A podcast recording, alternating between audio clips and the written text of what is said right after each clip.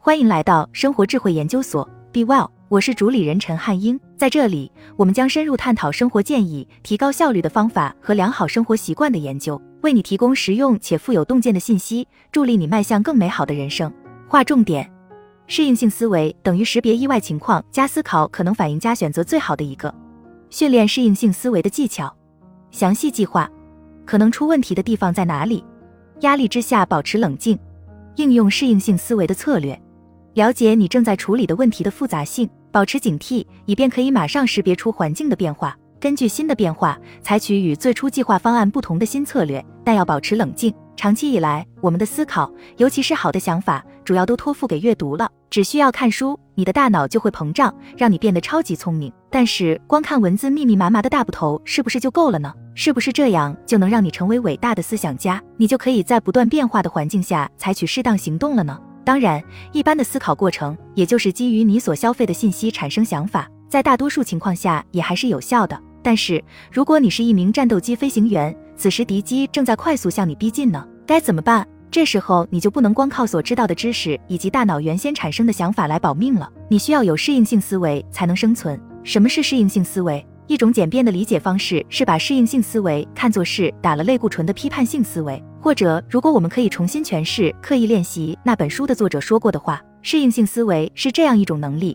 即能够识别意外情况，快速考虑各种可能的反应，并决定出最好的一个。适应性思维等于识别以外情况加思考可能反应加选择最好的一个。在我们的日常生活当中，运用适应性思维正变得越来越重要。重要不仅是为了在遭遇意外的时候能幸存下来，还在于如果我们想在所选择的领域不断提升自我的话。为什么我会说适应性思维就是加强版的批判性思维？如果说批判性思维是表现极其理性的一种能力的话，那适应性思维也是同样的一种理性能力，但思考的速度更快。想象一下，你是一名外科医生，现在正在做手术，理性与聪明的复选框你都勾选上了，毕竟这是作为外科医生所需要的。但这就够了吗？一点也不。当然，你脑子里已经有整个手术过程该怎么做的计划了。但是如果发生了意想不到的事情的话，该怎么办？如果你没法用超快的速度把这些年来在医学院学到的东西应用起来的话，那么你的聪明对你一点用都没有。如果情况需要，你快速换挡，这样才能挽救患者的生命。这就是适应性思维的主要优势。你聪明不是因为你知道很多事情，你聪明是因为你可以在意外情况下迅速应用你所知道的。适应性思维的例子，但凡说到适应性思维，肯定会涉及到越南战争。原因如下。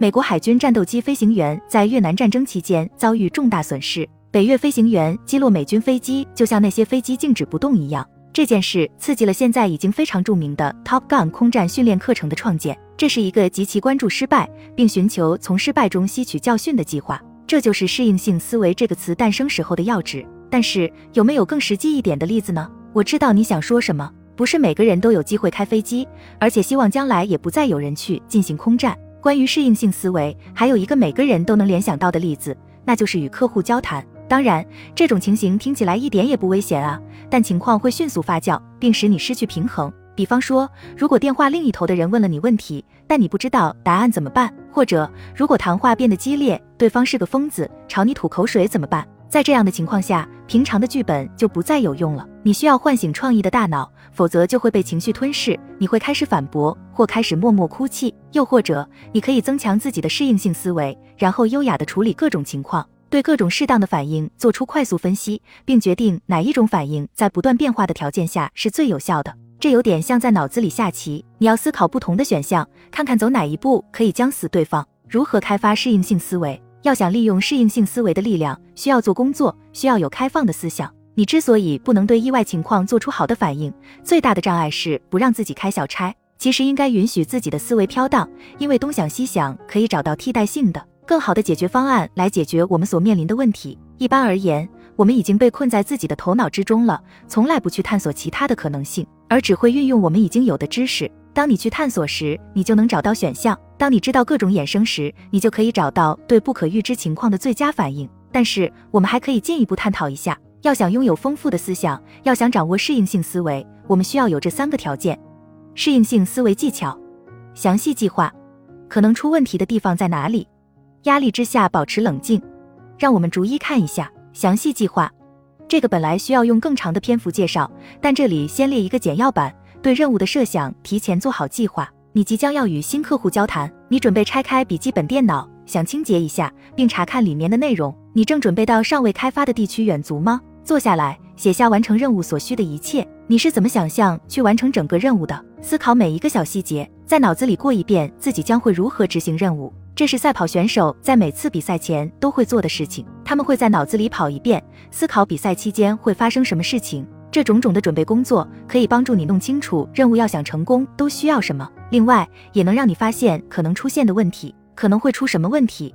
事情很少会按照我们的计划进行，最好的计划形式是为失败的结果制定计划。客户可能会提出什么样的不按你剧本走的问题？拆开笔记本电脑的时候可能会出什么问题？当你去登山的时候，最糟糕的事情会是什么？为这些情况制定计划。更重要的是，要给你的备份计划制定一个备份计划。我们对意外情况感到惊讶，而且往往会感到害怕，因为我们从来都没考虑过它们。当然了，如果天气很好，而且林子里没有熊的话，谁都可以登顶成功。但如果情况发生急剧变化的话，很少有人能幸存下来。为可能出错的事情做好准备，可减少失败的几率，并在事情从情况良好变成十分可怕时增加生存的机会。在这一步当中，成为一个好奇的探索者是重要的优势。压力之下保持冷静，不管你对所做事情再怎么有意的做好计划，也无论你如何忠实的遵从墨菲定律，努力为所有可能出错的事情做准备，事情出错也是不可避免的。就算是诺查丹马斯也没法成功预测到那些出错的情况。确实出现问题的时候，冷静就是你最好的朋友。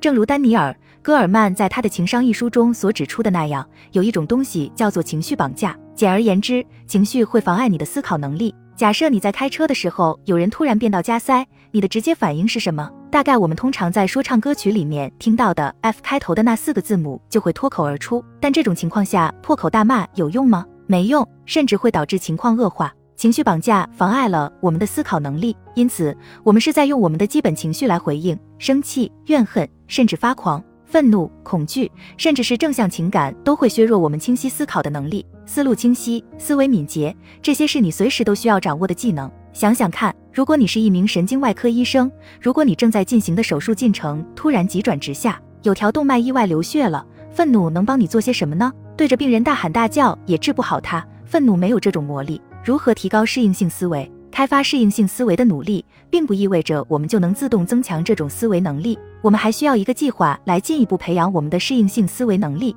是，学员确实需要练习，获得反馈，然后基于反馈来改进自己。但他们之所以能成为如此优秀的战斗机飞行员，还有一个额外的要素，那就是建立一个案例研究库。当学员在空中训练时，显然他们没有用真枪实弹。不过，他们的飞机上会配备摄像头，用来记录每次遭遇的情况。每次训练都会被记录下来，然后交给全体成员观察。对每一位飞行员来说，对记录视频的讨论的价值都是无法估量的。从某种意义上说，他们正在自己的脑子里建立起一个关于如何应对不同情况的案例研究库。比方说，讨论情况并回答类似这样的问题：发生了什么？为什么？为什么说你的反应很好？为什么不好？怎么才能做得更好？我们可以做些什么来防止将来发生类似的错误？干巴巴的理论可以帮助你在做某件事情的时候掌握基本要素，但是你真正需要的是实际的例子，是向你展示如何解决问题的实例。这种情况在每一种职业里面你都可以观察到。拥有十年经验的会计未必就擅长自己的工作，但他肯定比只有一年经验的人更了解这个行当。原因很简单，前者遇到的问题更多，当意外发生时，他有更详尽的问题库可以参考。这是让专业人士显得专业的那种技能。这种技能不是源自他对教科书信息的熟悉程度，而在于他知道怎么去处理教科书上没有提到过的情况。按照这种思路，你可以进一步提高自己的适应性思维。你应该在遇到实际问题时，人为的创造一些情境，并思考解决问题的不同方法。适应性思维策略，到头来，适应性思维会迅速改变你的惯常行为，以便为应对意外情况而未雨绸缪。运用适应性思维。我们在大部分时间里，基本都处在自动驾驶的状态，做着惯常的事情，想着惯常的想法。而当你面对不确定的事情的时候，该怎么采取行动？如何做出好的反应呢？适应性思维就是办法，要给惯常的思维方式增添一些新鲜感。这里有一条简单的策略，你可以照着做。了解你正在处理的问题的复杂性，保持警惕，以便可以马上识别出环境的变化。根据新的变化，采取与最初计划方案不同的新策略，但要保持冷静。最重要的一点，你应该对让自己不舒适的情况感到舒适，并接受这一点。你永远也没法做好充分准备，总会有一些你不知道该怎么办的事情，但这绝不应该阻止你向前迈进。最后思考，需要适应性思维的不再只是大型组织的领导者了。我们生活的世界瞬息万变，要求每个人都要学会如何在复杂的情况下做事，并根据快节奏的环境做出调整。我开始对自己此刻的想法是不是好的变得越来越在乎，也更加感兴趣了。我是迅速得出合理的结论，还是最终做自己情绪的奴隶，让情绪左右我的决定？整个过程都需要进行冷静的调查。但有一点是肯定的，适应性思维也需要大量的阅读、大量的学习以及大量的刻意练习。当别人遭遇糟糕的情况时，观察他们的行为、他们的想法，这会帮助你扩展自己的案例研究库，从而让你能够更好的应对意外情况。我坚持花很多时间，几乎每天，只是坐下来思考，这在美国的商业环境中是非常罕见的。我阅读和思考，因此我比大多数商业人士读得多、想得多，做决策也不那么冲动。沃伦·巴菲特。